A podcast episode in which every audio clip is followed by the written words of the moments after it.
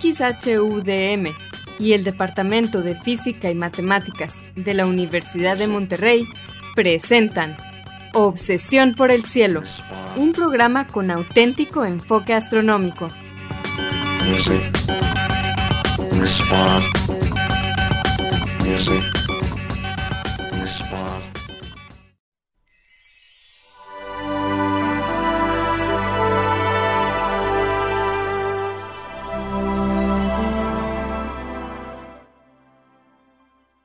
Muy buenas tardes. Sean todos bienvenidos aquí a Obsesión por el Cielo, el único programa con enfoque astronómico y de exploración espacial en la ciudad de Monterrey y en la República Mexicana. Un servidor, Pedro Valdezada, profesor adjunto de astronomía del Departamento de Física y Matemáticas en la Universidad de Monterrey, les desea la más cordial bienvenida a este programa número 1036 de Obsesión por el Cielo con fecha del martes 10 de octubre del año 2023. En este programa comentamos y ponemos en perspectiva algunas de las noticias que se relacionan con el estudio del espacio, ah, perdón, con el estudio del universo y la exploración del espacio que se dieron a conocer en los últimos días. Y para esto quiero darle la bienvenida a mi confitrión Edgar Armada. Muy buenas tardes, Edgar. Muy buenas tardes, Pedro, y muy buenas tardes a todos nuestros amigos eh, que nos hacen el favor de acompañarnos en un programa más de Obsesión por el Cielo. Gracias por dedicarnos una hora de su tiempo. Esperamos que los temas que vamos a discutir hoy sean interesantes. Eh, como siempre, aprovecho para enviar un saludo a nuestros amigos en Radio UDEM. Hoy le toca a Antonio Calderón, a Salia Simón y a Asgard Banda a ustedes y a todos los demás que nos ayudan a que la transmisión de este programa salga por el 90.5 de FM Radio UDEM eh, por el como todos los martes de 7 a 8 pm nuestro agradecimiento. Les recordamos que se pueden comunicar con nosotros. El correo electrónico es obsesión por el cielo obsesión por el cielo es todo con minúsculas sin acentos ni espacios también nos pueden dejar preguntas, comentarios o sugerencias en nuestra página de Facebook de Obsesión por el Cielo o en nuestra cuenta de Twitter de arroba o por el cielo. Si quieren escuchar programas anteriores, lo pueden hacer también, ahora sí visitando nuestra página de internet de obsesiónporelcielo.net. Ahí encontrarán las ligas de cada programa que se almacena en formato de podcast y que distribuimos gratuitamente a través de nuestro sitio de hospedaje de podcast de Podbean. También en obsesiónporelcielo.net van a encontrar cuatro audios que hemos titulado Un paseo por el cielo. Este fue un proyecto patrocinado por la Unión Astronómica Internacional y consistió en una serie de cuatro audios en español que describen las constelaciones, sus mitologías y los objetos de interés que encontramos en ellas. Es uno para cada estación del año y no se lo vayan a perder. Bien, Edgar, ¿cuáles fueron las noticias astronómicas más recientes que decidimos platicar aquí? Pues eh, Pedro, eh, ahora vamos a platicar de, sobre todo, de temas del sistema solar. Eh, en, primera, instancia vamos a hablar de la búsqueda del planeta 9 o, el, próximo planeta del sistema solar, aunque también se le ha dicho el planeta X. hay varias consideraciones que nos dicen que podría no estar allí o no existir. Y también vamos a hablar eh, eh, de la formación y el origen eh, a partir de las estructuras del objeto Arrokoth, que seguramente ustedes recuerdan, es el, el objeto transneptuniano este que resultó como con forma de hombre de nieve en dos, dos, dos objetos esféricos que parecen estar unidos. Es un estudio muy interesante que nos da algunas pistas sobre su formación y nos puede decir también mucho sobre la formación de los sistemas planetarios en general. Muy bien. Vamos a hablar de objetos transneptunianos o bueno, que está más allá de Neptuno en nuestro sistema solar. Pero como siempre vamos a comenzar el programa con la sección habitual, explorando las estrellas con Loni Pacheco. En esta sección, Loni, que también es el anfitrión del canal de YouTube de Cielos Despejados, nos platicará sobre los eventos astronómicos más vistosos que podremos observar en el cielo durante la siguiente semana, incluyendo el eclipse. Adelante, Loni.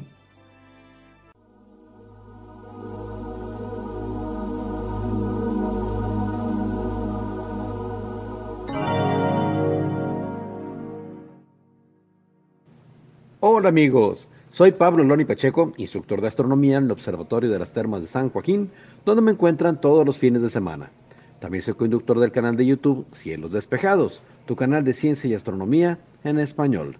Bienvenidos a este espacio dedicado a los eventos celestes venideros. Esto es del 10 al 17 de octubre de 2023.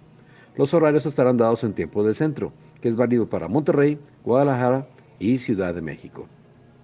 De martes a martes, la luna menguante estará desfilando de madrugada frente a las constelaciones de Leo y Virgo. Luego se perderá de vista en luna nueva y reaparecerá cruzando las constelaciones de Libra y Scorpius, ya en fase creciente al anochecer. Venus, el lucero de la mañana, no parece tener rival cada madrugada, pero ya empezó a despedirse. Poco a poco, el planeta vecino se aleja de la Tierra, así que su brillo irá disminuyendo gradualmente se estará asomando alrededor de las 3.20 de la mañana y paulatinamente cada madrugada empezará su caída nuevamente hacia el horizonte hasta perderse en el resplandor del sol. Así que disfruten mientras dura este espectáculo. El punto más brillante que veamos sobre el horizonte sureste tan pronto como empieza a oscurecer el cielo es nada más y nada menos que el planeta de los anillos, Saturno. Si el planeta no titila es porque la atmósfera se encuentra estable y nos brindará la oportunidad de usar nuestros telescopios con su aumento máximo. Entonces se hará la magia y veremos claramente sus hermosos anillos, una multitud de granizos que orbitan sobre el ecuador del planeta. Otro planeta mucho más luminoso se estará asomando sobre el horizonte este después de las 7.45 de la, de la noche. Este es Júpiter, el planeta más masivo del sistema solar. Algunos aseguran que este planeta protege a la Tierra de los impactos de cometas y asteroides. Sin embargo, sepan que la mayoría de los asteroides y cometas que pasan frecuentemente cerca de la Tierra son precisamente resultado de encuentros previos con el planeta gigante, que terminó acortando sus órbitas y periodos, multiplicando su proximidad a nosotros. En breve, la Tierra estará pasando entre el Sol y este gran planeta.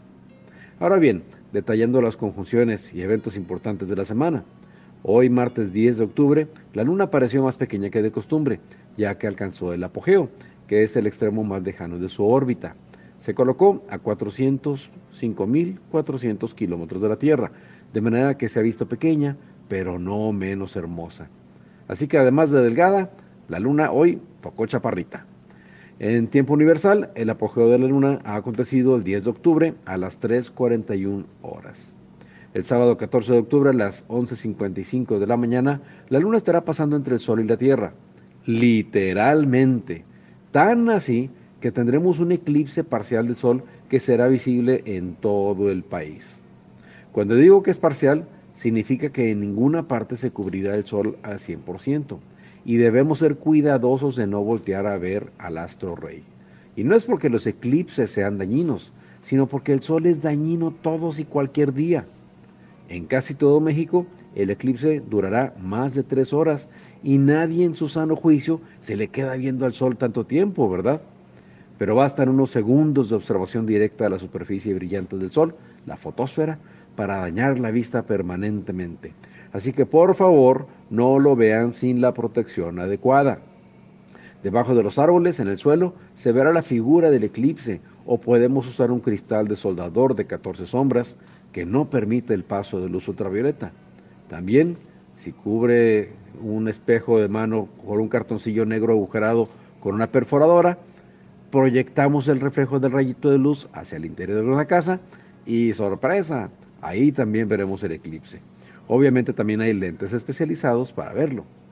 En la península de Yucatán pasará la centralidad, pero aunque la luna parezca pasar por enfrente y en medio del sol, el eclipse no será total, puesto que la luna estará en el extremo lejano de su órbita, no tendrá un tamaño suficientemente grande para cubrir al sol al 100%.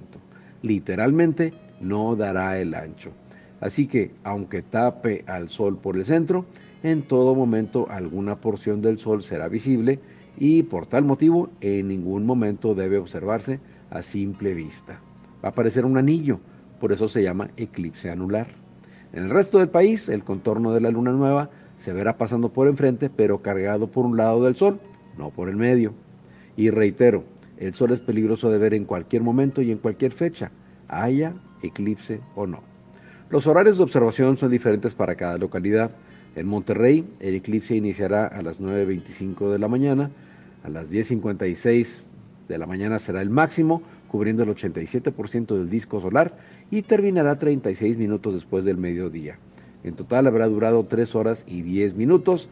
A ver si nos toca despejado porque la semana ha estado muy, eh, muy nublada. Pueden consultar los horarios del eclipse para su ubicación en www.timeanddate, como tiempo y fecha en inglés.com. En tiempo universal, la fase nueva de la luna acontecerá el 14 de octubre de 2023 a las 17.55 horas. El martes 17 de octubre, la luna aparecerá muy cerca del horizonte sureste, recién anocheciendo, haciéndose acompañar por la estrella más brillante de Scorpius, que es Antares. En tiempo universal, la conjunción de la Luna con Antares acontecerá el 18 de octubre a las 13.17 horas, con una separación angular aparente de 0.9 grados. Mi fanpage en Facebook es Diagonal Divulgador de Astronomía, seguido y sin espacios. Los espero la próxima semana en Explorando las Estrellas con Loni Pacheco. Yo como siempre agradezco su amable atención y les deseo cielos despejados.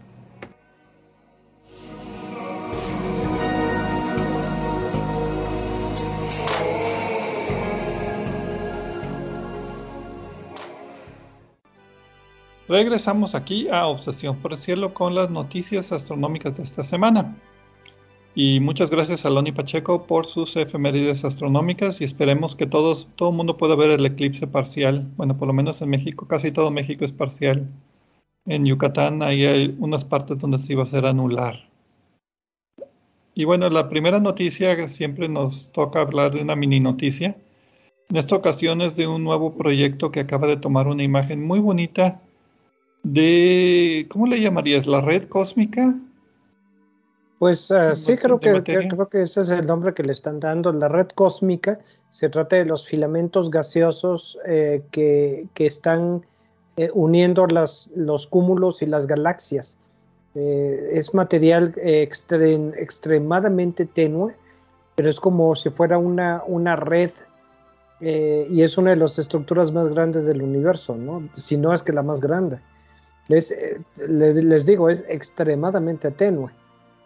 Sí, el título del artículo de donde salió esta noticia es Emisión difusa y extensa de Lyman alfa correlacionada con la estructura cósmica. Martín et al. de Caltech en Nature Astronomy 28 de septiembre de este año. Y básicamente es un nuevo instrumento, llaman el Cosmic Web Imager en el observatorio del Monte Palomar, para aquellos que les gusta eh, usar el telescopio que antes era el más grande del mundo. Y lo que usaron es uh, un telescopio extremadamente sensible que lo que ve es el brillo de fondo, pero no lo ve en una imagen, lo ve en un espectro. En particular, están eh, tratando de ver la línea de emisión de Lyman alfa, así se le llama una línea de hidrógeno muy, muy intensa, que está a 1215 angstroms de longitud de onda. Y le llaman así porque pues es una de las líneas de absorción y de emisión de hidrógeno más comunes que hay en todo el mundo, que hay en todo el mundo, que hay en todo el universo, porque pues, el hidrógeno es el elemento más, más común en el universo. Y como están observando objetos que están a distancias cosmológicas, la misma expansión del universo está haciendo que esta línea se recorra hacia el rojo, hacia longitudes de onda más largas. Entonces, por espectroscopía lo que hacen es en una región del espacio ven estos brillos a diferentes longitudes de onda y las diferentes longitudes de onda las pueden eh, relacionar con la expansión del universo. Y entonces hacen un mapa tridimensional donde X y Y pues es la posición en el cielo y la profundidad la, es, pues es la distancia, la profundidad. Y con esta imagen coma espectro, no sé cómo llamarlo, se puede ver entonces que la estructura que tienen hacia el fondo es, exactamente la misma estructura que los modelos computacionales te dan para lo que se llama la red cósmica. Lo que tú decías, o sea, ese gas que une los cúmulos de galaxias o diferentes galaxias, que es como una telaraña. Sí, digamos que son como eh, filamentos. Eh, es relativo esto, este término, porque filamentos, pero a escala galáctica, que unen las diversas galaxias y los cúmulos de galaxias. Y a través de los cuales hay transferencia de material entre, entre las galaxias y probablemente es un remanente y una estructura fundamental en la formación de galaxias. Eh, el origen de esto pues era en gran medida teórico, aunque ya se habían eh, obtenido imágenes desde el 2015 de una pequeña sección de una de eh, de estos filamentos. Y precisamente esto es lo que les dio la idea de que se podría obtener imágenes en gran escala y, lo que hicieron no, fue, no solo fue utilizar este instrumento, sino también designar, diseñar la técnica en la cual toman, digamos que toman, una, toman una imagen del ruido y luego le quitan ese ruido a la, imagen final para obtener lo que queda, eh, que es eh, la luz, la emisión directa de estas, estos, estos filamentos. También eso es notable porque son imágenes directas, no son extrapolaciones, no son eh, cálculos, son una, es una imagen directa de las emisiones en Lyman alpha de estas estructuras. Y además, como están, eh, como se tiene la información de la distancia, pues como tú dices, es en tres dimensiones. Los autores enfatizan que esto es una prácticamente una técnica nueva de investigar las estructuras cósmicas. Es nueva en el sentido de que están viendo la emisión del hidrógeno. Anteriormente ya habían observado esta estructura en absorción, lo que llamaban el bosque de Lyman alfa, que cuando tienes una fuente de luz brillante muy lejana como un cuasar, por ejemplo, la luz del cuasar pasa por todos estos filamentos y cada filamento tiene una pequeña absorción en diferente longitud de onda. Entonces esta línea de Lyman alfa aparecía en absorción en diferentes longitudes de onda correspondiendo a diferentes distancias y se podía hacer una pues como un, listón entre el quasar y el observador de lugares donde hay absorción y de donde supuestamente estaban eh, estas eh, pues nubes de hidrógeno entre las galaxias, esta estructura cósmica. Aquí lo hicieron, pero en dos dimensiones. Entonces eso es un poco, digamos, mejor resolución, no tienen que depender de un foquito muy lejano, un quasar. Y lo interesante del artículo es que también menciona dos nuevos instrumentos para alargar la longitud de onda que están observando, o sea que ver más profundo, más lejano en el tiempo y en el espacio y refinar la técnica utilizando el telescopio Keck que está en Hawái de 10 metros de diámetro, que es pues, más grande que el del Monte Palomar, entonces pueden tener mayor pues, brillo, pueden observar cosas más tenues. Sí, este es el eh, mapeador de, de reionización cósmica del Keck. Ese es el nombre que va a tener el instrumento. Y con ese pues van a poder ver a mayor distancia y a épocas más remotas en el tiempo. Eh, y, pues van a, van a completar un poco más, eh, un, bastante más, este, este mapa tridimensional. Y además, pues las imágenes de estas estructuras que coinciden con los modelos, pues son, son bonitas. Sí, y pues lo más importante de esta noticia es que son las primeras imágenes directas de la red cosmológica que está en los modelos. Muy bien, ¿te parece si vamos a una pausa y regresamos ahora sí a hablar del sistema solar? Me parece, Pedro, no se vayan, regresamos.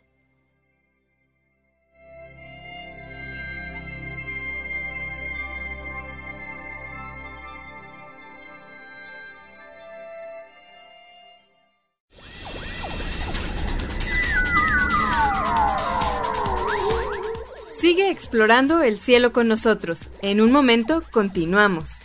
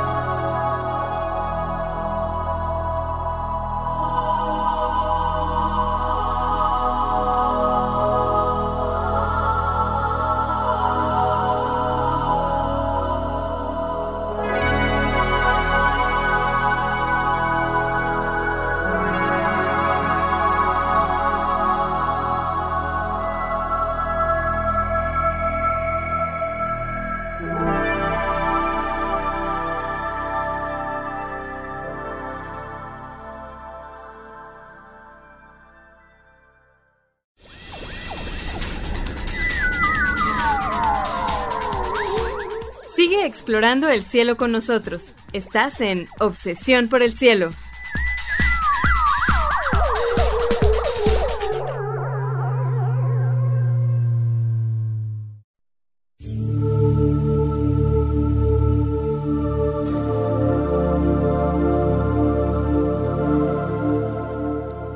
Regresamos aquí a Obsesión por el Cielo con las noticias astronómicas de esta semana.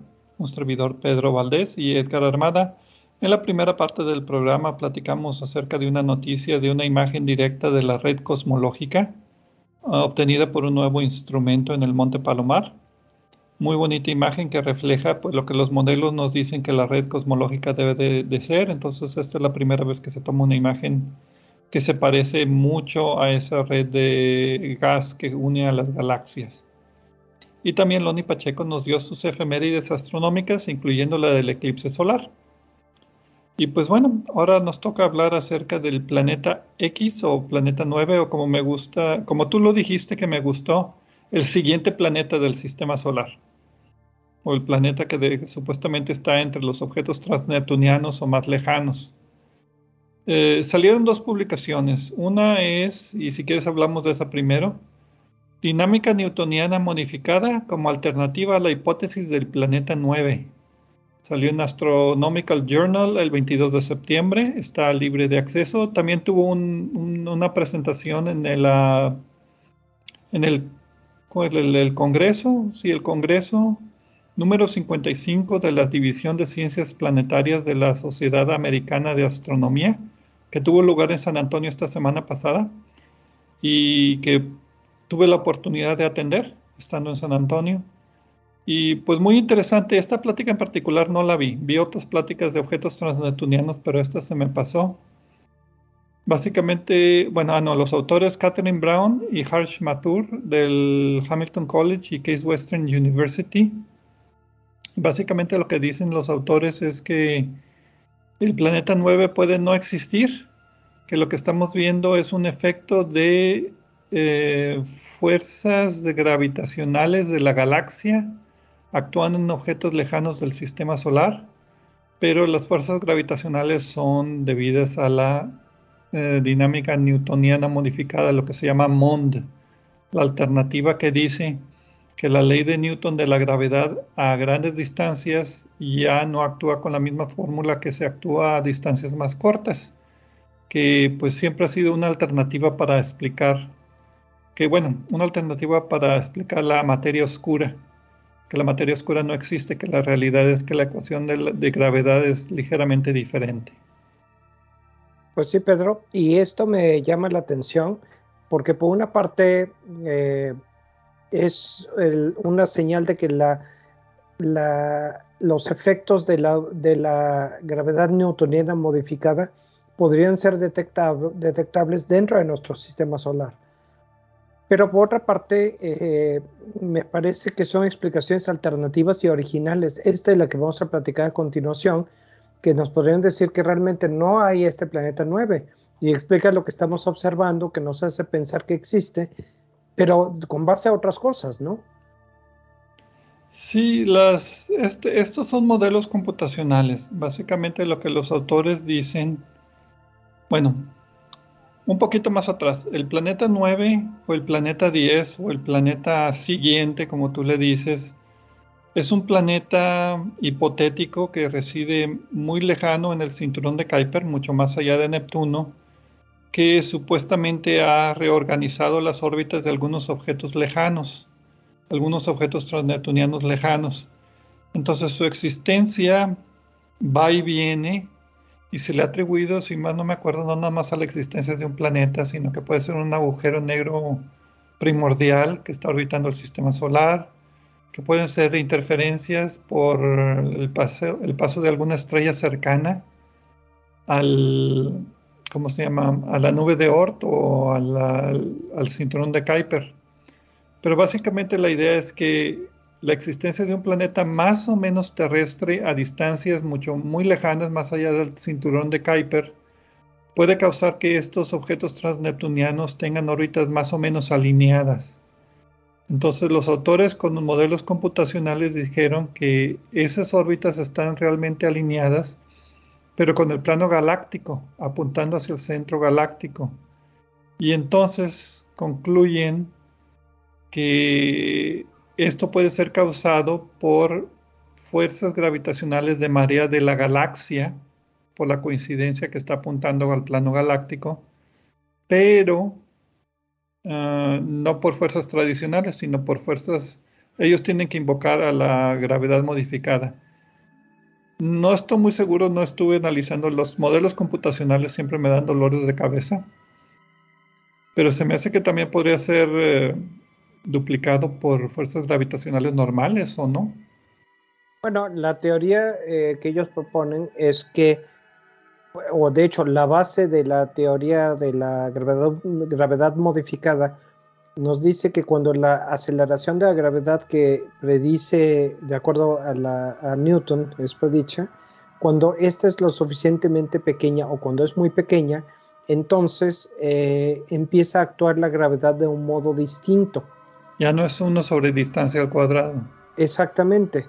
Eh, lo que ellos, la, teoría originalmente se creó para tratar de explicar el efecto que hemos observado en la materia oscura.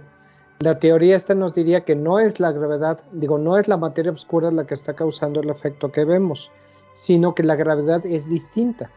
Ahora, los eh, investigadores en este caso trataron de, de ver si el efecto de esta teoría afectaría la presencia del, posible planeta que causa estas alineaciones que mencionabas. Y de acuerdo a sus modelos, lo que, lo que encuentran es que no, que por eso, que, realmente eh, si le pones, si le quitas a nuestro, a nuestro planeta, a nuestro sistema solar, un planeta hipotético, el planeta 9, y le pones la gravedad modificada, entonces la alineación que se ha observado en los objetos transneptunianos es precisamente la que se observa. De hecho, en sus modelos se encuentra una correspondencia muy precisa y esto es lo que les llama la atención. Esto nada más sirve para objetos en órbitas muy lejanas, más de 250 unidades astronómicas, acordándonos que la unidad astronómica es la distancia promedio entre el Sol y la Tierra y que Neptuno está como que era 40 unidades astronómicas más o menos de distancia. Entonces esto está mucho más lejos, entonces la gravedad del Sol es muy pequeña. Pero aquí lo que ellos explican es que la galaxia es la que está causando esta orientación, no la presencia de un planeta en nuestro sistema solar. Lo que sería pues evidencia indirecta de que el planeta X o 9 pues tal vez no pueda existir. Así como Muchos, como muchos quieren que exista. Así es, y sería interesante que existiera. Pero eh, lo que ellos dicen es que a lo largo de los millones de años, la galaxia le ganó a la gravedad del, Sol y de los demás planetas simplemente porque esta gravedad ya tiene poco efecto debido a la teoría. Ahora, ellos mismos, los autores, dicen que es nada más, son pocos datos los que tienen y hay otras posibilidades que pueden existir, lo cual es razonable y ellos están proponiendo simplemente esta como una posibilidad más. Y ya que estamos... Es, media docena de, objetos transneptunianos afectados. Habría que encontrar más de ellos. Ahora, ya que estamos hablando de otras posibilidades, en la misma reunión en San Antonio, otro grupo, perdón, e, el otro grupo sí estuvo en San Antonio, Pedro, ya me entró Sí, también, yo con Juan de la Universidad de British Columbia ellos proponen otra teoría según la cual el planeta X, como ellos le llaman, posiblemente estuvo allí, pero, ya no está, se perdió, eh, escapó a la gravedad del Sol y, ya no está orbitando a nuestro Sol. Sí, ellos se basan todavía en menos órbitas de planetas o eh, objetos del cinturón de Kuiper, no los voy a llamar planetas, son Um, objetos del cinturón de Kuiper. En, esta, en, este, en este caso en particular de los que llaman de la familia de los setnoides por Setna. Son tres nada más, es Setna, 2012 BP 113 y 541132 Lelecujonua. Leleacujonua, otro de sus nombres hawaianos. Son, son objetos que tienen eh, perihelios muy lejanos, o sea, sus órbitas más cercanas al Sol son de 76, 81 y 65 unidades astronómicas, pero como en el caso anterior están más o menos alineados, entonces ellos explican que esta alineación puede ser causado por un planeta que estaba más o menos por esa distancia, pero que ya no está. Que esto sucedió temprano en la formación del sistema solar y después se fue. Fue un planeta que fue eh, expulsado del sistema solar y en el proceso de expulsión alineó a estos objetos y esa alineación permanece todavía precisamente porque están muy lejos del Sol y el Sol, las órbitas de los planetas jovianos no han cambiado la geometría mucho, nada más la ha rotado. Y las fuerzas de marea de la galaxia, que se referían del otro artículo, pues no, no han influenciado mucho a las órbitas de estos planetas. Entonces es otro caso ligeramente diferente de Planeta 9. Lo que los autores hicieron es que eh, los tres objetos, los tres setnoides, los pusieron en una simulación computarizada, eh, una simulación orbital del sistema solar y le dieron para atrás en el tiempo por miles de millones de años. Y lo que encontraron es que los tres setnoides tenían una coincidencia con propiedades orbitales muy similares en un momento en el pasado distinto y solo en ese momento, como tú dices, poco después del nacimiento del sistema solar. Eh, y hace, entonces... Hace 4 mil millones de años es cuando estuvo esta alineación más o menos. Correcto. Y, lo que, y, otra característica que encontraron en su simulación es que las órbitas de los tres, eh, los tres son muy estables en, en, las órbitas actuales. Entonces, lo que ellos concluyen de estos dos hechos es que hubo un evento hace 4 mil millones de años que fue el que los puso en esa alineación y esas órbitas estables que tienen ahora.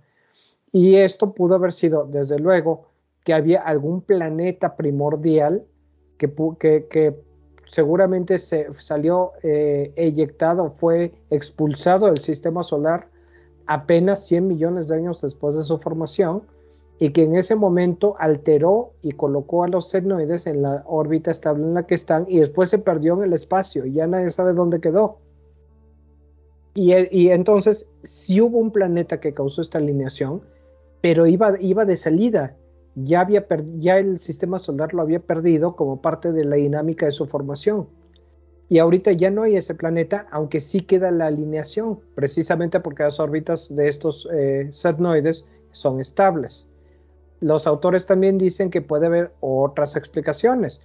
La, mi favorita es eh, que una estrella eh, haya pasado cerca del Sol y que esto haya podido eh, causar esta alineación y pues también la estrella ya se perdió lejos y ya no sabemos cuál fue, ¿no?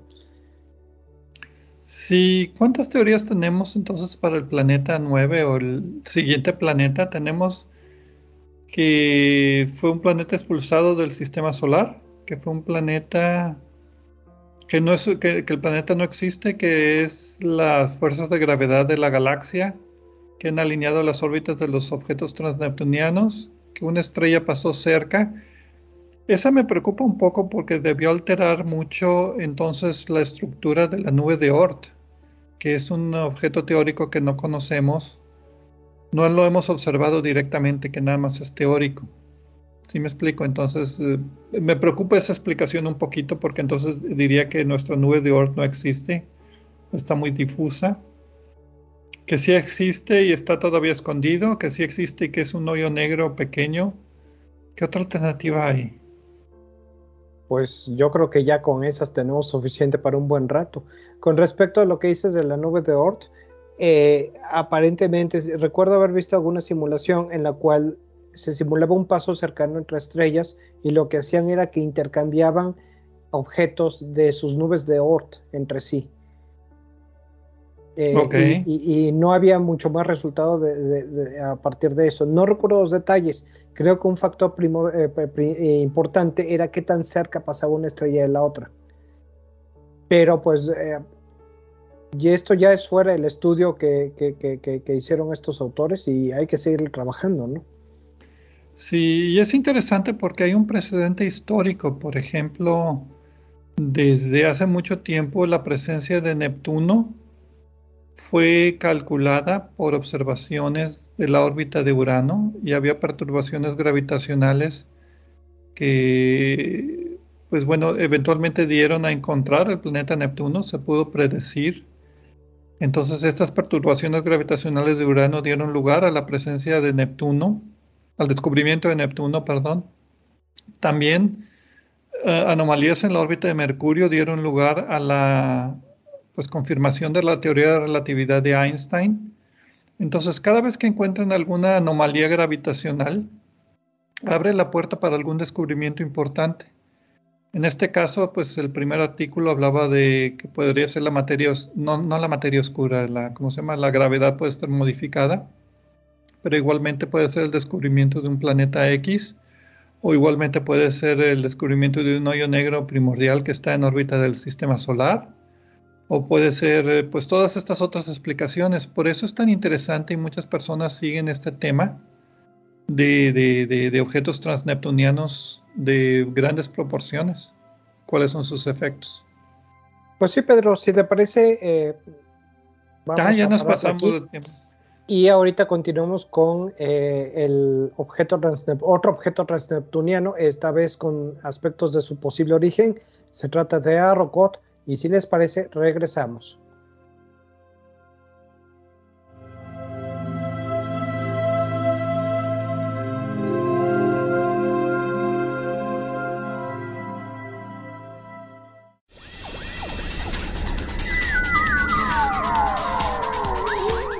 Sigue explorando el cielo con nosotros. En un momento continuamos.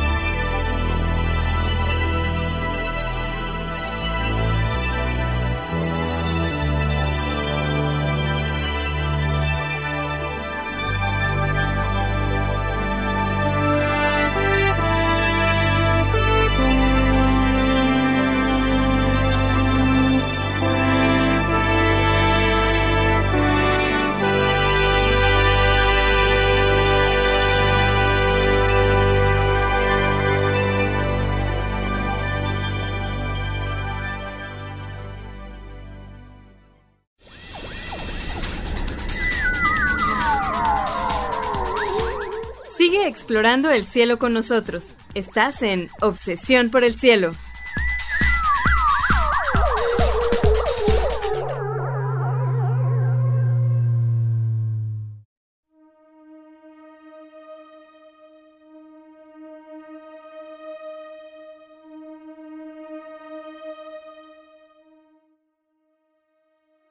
Regresamos a Obsesión por el Cielo con las noticias astronómicas de esta semana.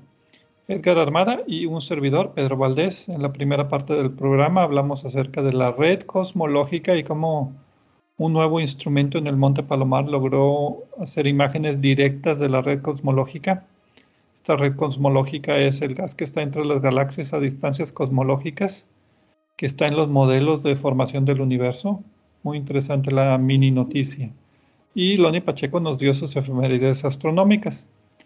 En la segunda parte del programa hablamos acerca de dos posibilidades para la presencia del planeta transneptuniano, planeta X, planeta 9, le han llamado de varias formas. Una es de que no existe y que las orientaciones de ciertos objetos transneptunianos son causadas por gravedad modificada, la teoría de gravedad modificada de la galaxia. Y otro dice que sí existió, pero ya fue arrojado del sistema solar y lo que vemos son remanentes nada más de su presencia anterior. Y pues ahora nos toca hablar de la estructura y formación del objeto transneptuniano Arrokoth. Arrokoth es el objeto que la nave espacial Nuevos Horizontes, que visitó Plutón, pues pasó por, por este objeto en el 2019 y tomó nada más unas cuantas imágenes porque pasó muy rápido, pero las imágenes revelan el primer objeto transneptuniano que no ha sido modificado de gran manera desde la formación del sistema solar. Entonces el artículo es las propiedades y origen de los grandes montículos del objeto del cinturón de Kuiper Arrokoth. Salió en Planetary Science Journal el 26 de septiembre está libre, eh, de libre acceso y Planetary Science Journal es un nuevo, una nueva revista de astronomía planetaria, debo de decir. Estaban promocionándola mucho en la Junta de la División de Ciencias Planetarias de la Sociedad Americana de, Astronomía en San Antonio. Y, están tratando de que todos, muchos de estos autores que antes publicaban en revistas como Icarus, pues publiquen ahora en Planetary Science Journal. Los autores son Alan Stern, White, Grundy y otros siete coautores, principalmente del Southwest Research Institute en San Antonio y en Boulder, Colorado, y otras instituciones más. Y además de la presentación que dieron en la reunión en San Antonio, el artículo, como mencionas, creo que lo mencionaste, está disponible eh, libremente.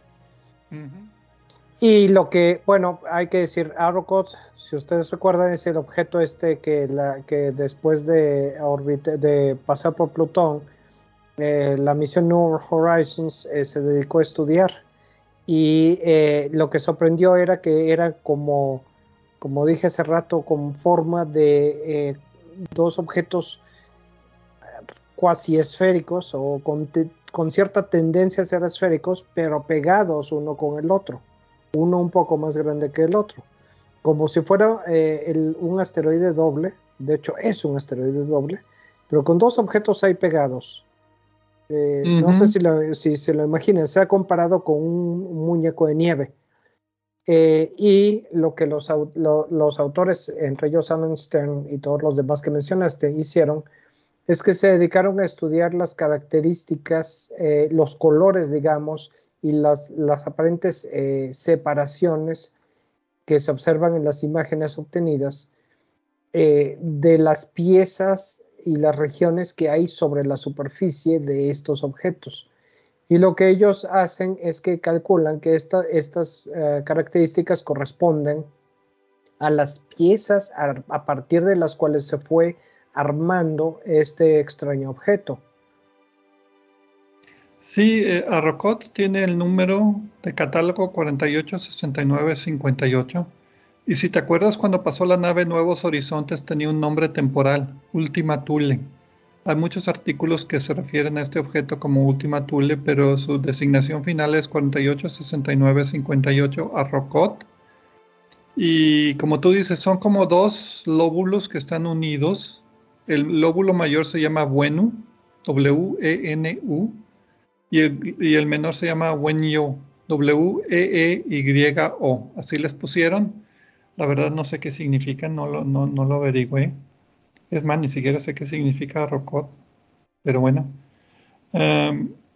Y lo interesante es de que encontraron que los dos objetos se unieron a muy baja velocidad, no chocaron, sino que las órbitas fueron decayendo hasta tocarse básicamente, y que están compuestos de secciones que llaman montículos. En Buenu Wenu son como 12 montículos, la, la, parte mayor y en la parte menor Wenyu son como 3 o 4 que tienen entre 5 y 6 kilómetros de tamaño. Todos son muy similares, como tú decías, en tamaño, color, reflectividad, o sea, son muy rojos. la foto de Rocot que, que, tratan de, que, se, que han sacado de colores entre comillas naturales indica que son muy rojos lo que indica también que son muy antiguos porque el color rojo es un color que se obtiene de material que es expuesto a radiación solar, o sea que no ha sido, que no, ha tenido muchos impactos. Y, pues las formas son también muy similares, entonces lo que ellos proponen es que los objetos transneptunianos originalmente están compuestos de estos bloques de 5, 6, 7 kilómetros que se unen pero no con impactos de alta velocidad, sino con impactos de baja velocidad. Y que esto les, permite mantener las propiedades que vemos en Arrocot. Por su tamaño, estos objetos son, eh, tienen poca gravedad. Lo que ellos proponen en, su artículo es que todo empieza con una nube de pequeños cuerpos, eh, estos cuerpos primordiales fríos y, con muy poca gravedad porque es poca masa en comparación de un planeta o un, objeto mayor, ¿no? Y eh, aleatoriamente quedan eh, más o menos a poca distancia y empiezan a acercarse unos a otros, como tú dices, a baja velocidad en el sistema solar exterior. Y no chocan, sino que poco a poco gravitacionalmente se van eh, uniendo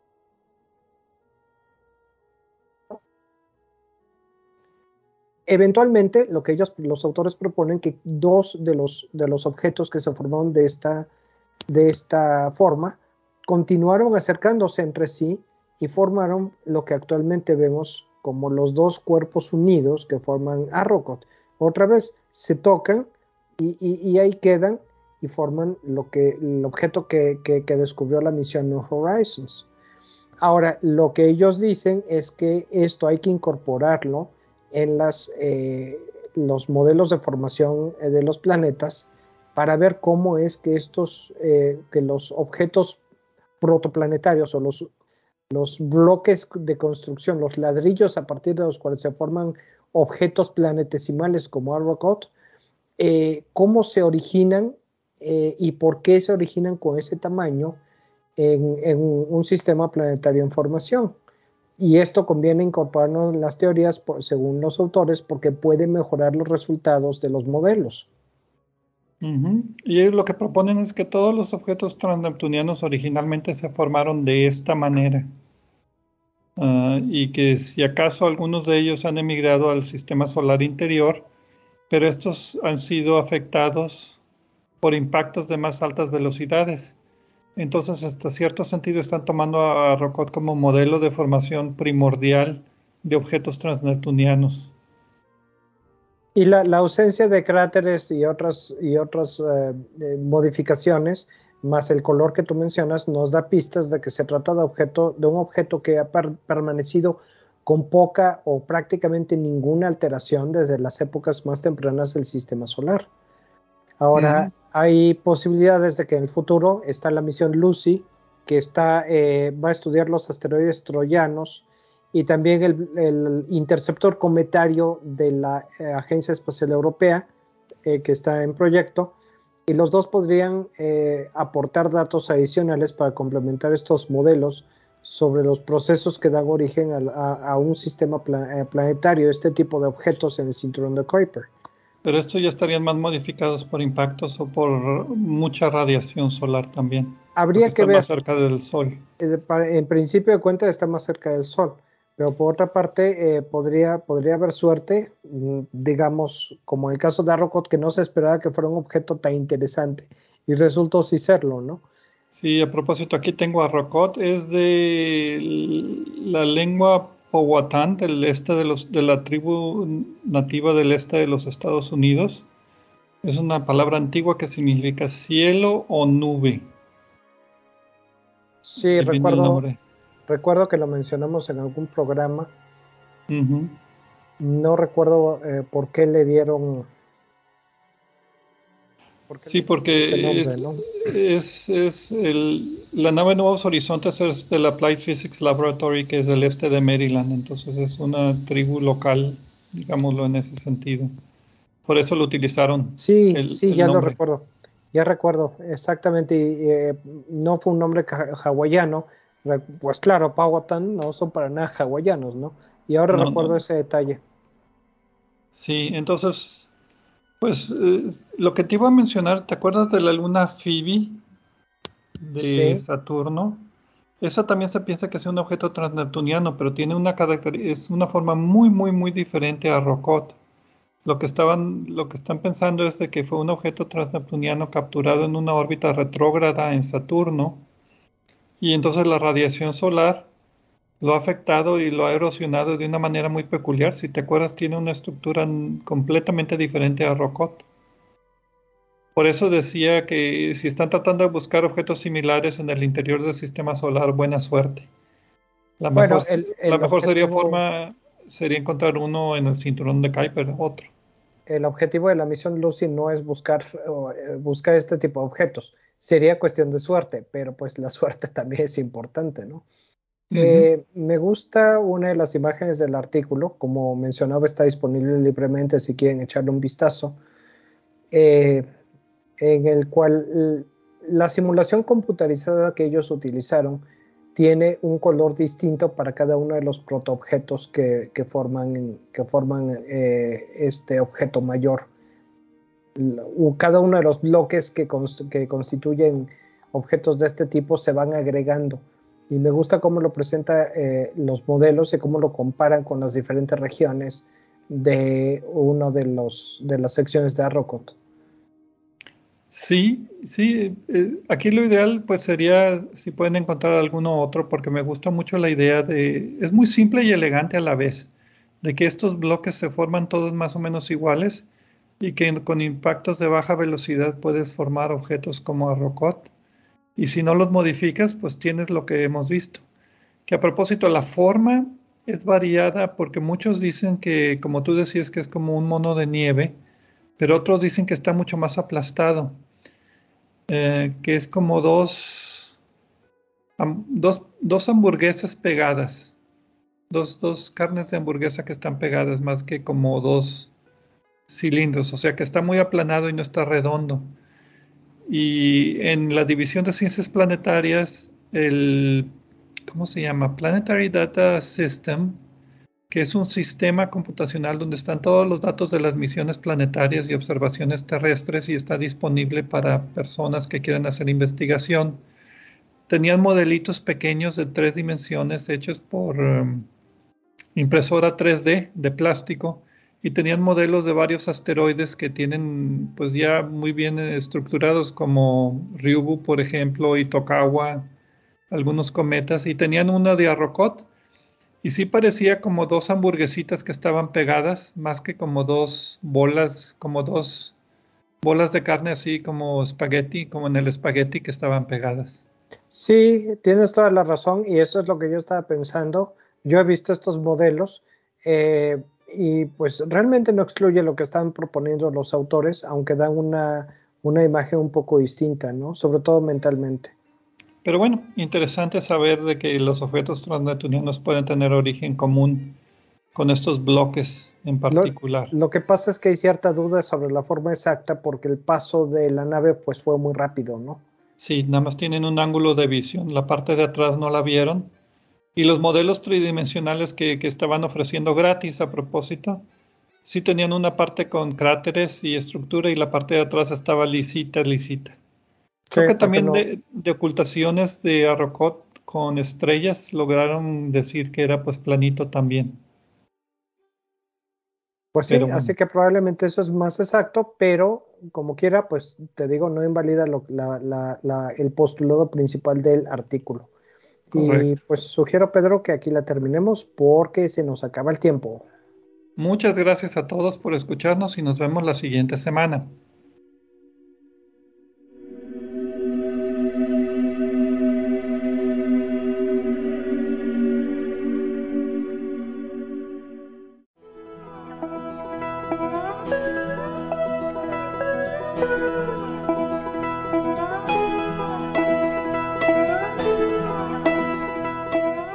Recordamos que a través de nuestra página en Facebook de Obsesión por el Cielo pueden encontrar vínculos a sitios con más información sobre el programa de cada semana. También pueden sugerir temas, hacernos preguntas de astronomía y encontrar los podcasts de cada programa. Gracias por acompañarnos en una edición más de Obsesión por el Cielo.